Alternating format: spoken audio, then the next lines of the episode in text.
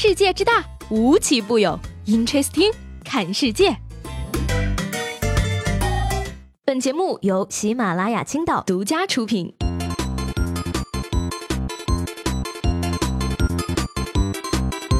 Hello，各位好，欢迎收听本期的 Interesting，我是西贝。今天是六月八号啊，高考呢终于结束了。大家都觉得啊，这个今年的高考例行新闻呢会和往年一样啊，什么这个走错考场了呀，忘带准考证了呀，赶不上考试时间了，等等等等，并没有什么不同啊。然而呢，一个大家并没有见过的全新情况横空出世了。说是高考第一天啊，在郑州十九中的考点呢，一名考生啊，因为裤子上有金属拉链，无法通过考场检测器。于是呢，大家迅速围了过来帮助这名考生。家长们想尽了一切办法，指甲钳、剪刀、手撕。最终呢，考生在交警叔叔的帮助下，顺利的撕下了拉链，迅速返回考场进行考试。哎，杰克新闻是你从来没有见过的全新版本啊！说出来你可能不信，我在高考那天为了进考场，把裤子给撕了。嗯，被众人当场撕裤子，就算是个男孩子，这心理阴影面积得多大哈？不过孩子别担心啊，根据我当年看动画片的经验呢，猎衣爆衫就意味着主角要发大招了。撕了裤子好好考，你一定可以的。网友爆料称呢，说深圳的一个交警呢，在暴雨中啊送高考生赶赴考场，虽然提供了雨衣啊，但是这个雨势太大，这名考生的衣服呢还是湿了，而家长呢却因此投诉了护送这名考生的交警。那这名网友称呢，说有消息表示啊，说深圳交警正在彻查此事，准备辞退该名队员。那对此呢，深圳交警也是在微博做出了回应，说啊，查清楚这件事了，要隆重表扬这名队员。哎，所以说嘛，可能是雨太大了，导致这名家长脑子进水了吧？你说有些人就是这样，你给他肉吃，他嫌有味儿；你给他鱼吃，他嫌有刺儿。对待这种人呢，就得拔拔他的刺儿，去去他的味儿，撒撒他的气儿。这种人呢，属于活到三十还没有断奶，不懂事。那么既然这样的话呢，一套五年高考三年模拟送给这位天之骄子喽。每年其实说到高考，这个高考题目都是大家关注的重点啊。二零一八年四川高考，也就是说全国卷三的语文科目考试结束后呢，多名考试确认说啊，其中呢有阅读题的材料节选自刘慈欣的小说《微纪元》。那作家刘慈欣本人则回应到呢，说听到这个消息啊，我还是挺吃惊的。我没有想到科幻小说竟然能够进取高考试卷的阅读题。那毕竟呢，科幻文学在我国尚属于冷门边缘文学地带。可是细想呢，也不是很意外，也算是自然。因为当下我们的社会发展变化迅速，科技日新月异，未来感十足，这也必然会在很多方面表现出来。哎，这次的阅读理解选题非常让人满意了啊！但是我举报这个现代文阅读一点也不现代嘛，明明是未来文阅读呀！嗯嗯，朋友们注意了啊，这个作者是活的，抓住他，让他做他自己的阅读理解，看看他能得多少分。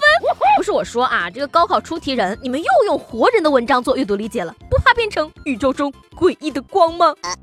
六月六号呢，说复旦大学人类精子库正式对外试运营了啊，同时呢，面向社会公开招募首批精子库的志愿者，但是要符合这些条件：无家族遗传病、色弱、无乙肝等传染疾病，身体健康，无明显的脱发症状，身高一米六五及以上，无明显的超重情况。嗯，想问问各位男性听众朋友们啊，你们符合这些条件吗？不是我说啊，这个消息真的太突然了啊！秃怎么了？你不知道秃了才能变强吗？秃子想为人类做贡献都不可以了吗？你这样的话，让英国皇室怎么办嘛？还有就是，你们连一米六五的都要，秃发的却不要，这个世界真的是对脱发男孩充满了恶意哈！只能说现在捐精都要戴个假发了。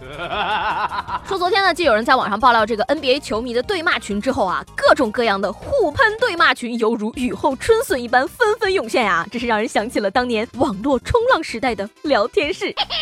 有这网友说了，他被拉进了一个佛家、道家的对骂群，结果两个小时了还没有一个人说话。哎，我跟他又不一样了啊，我偷偷的卧底旁观了很多的对骂群，学到了不少的骂人技巧。今天呢，在这跟大家第一次施展出来，心里有点小忐忑。准备好啊，各位，我要开骂了！你们都是小猪，大坏蛋！这种对骂看起来很爽啊，然而呢，在今天微信安全中心就发布公告称了，说有部分以这个某某对骂群为名的微信群内啊，存在谩骂、地域歧视等不文明行为，甚至色情、赌博等不良信息。对存在违规行为的个人账号呢，将会封停或者限制登录；而对这个微信群明确存在整体恶意的，将会封群。那这样的话有点过分了嘛？我跟你讲，你不知道很多群表面上是对骂群，实际上是才艺表演群呀！明明大家都是嘻哈交流、歌剧鉴赏啊！节目最后呢，想额外叮嘱一下刚刚高考完的各位朋友啊，虽然呢高考结束了，但是你的人生才刚刚开始啊！不要觉得没有发挥好就人生无望了，这只是你年轻生命中遇到的第一个坎而已，以后绝望的机会还多着呢。高考根本不算什么，好吗？嗯嗯，这个不是啊，这个大家要有一个良好的心态嘛。你看这个马伯庸就说了啊，唯愿我儿愚且鲁，无灾无难到九八五。哎，最美的祝愿送给大家啊！五花马，千金裘，呼儿将出换美酒，愿君能上双一流。北大令人瘦，清华令人俗，不俗又不瘦，人大卖猪肉。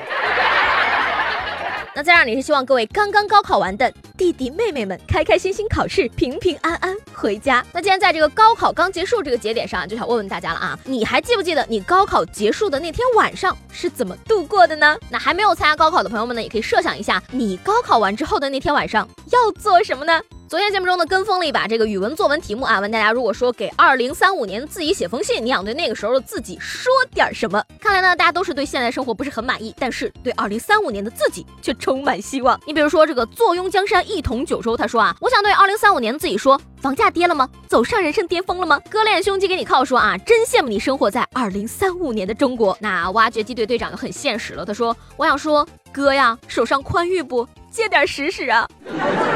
自习课资讯对自己说的话呢，比较的真诚啊。他说，二零三五年呢，我刚好四十岁，希望不要变成油腻的中年大叔。涂柏说了，他说虽然有点扎心，但我还是会对二零三五年自己说，鄙视你又穷又丑还坚强的活着。那这位朋友，你这样想的就有点消极了。我跟你讲，说不定到二零三五年呢，你不仅不穷，而且不丑，就是有点胖而已呢。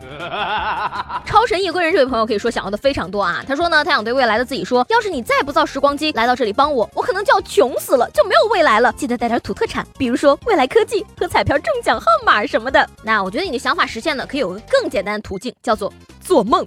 那最后呢，借用一下我来创造我的历史这位朋友的留言，那他想对自己说的话呢，其实也是我想对大家说的话。希望呢，到了二零三五年，你仍是少年，仍然开怀大笑，仍然对这个世界、对未来充满好奇。好了，那今天的 Interesting 就到这里了。我是西贝，喜欢我的话呢，记得给我评论以及留言。下周见啦，拜拜。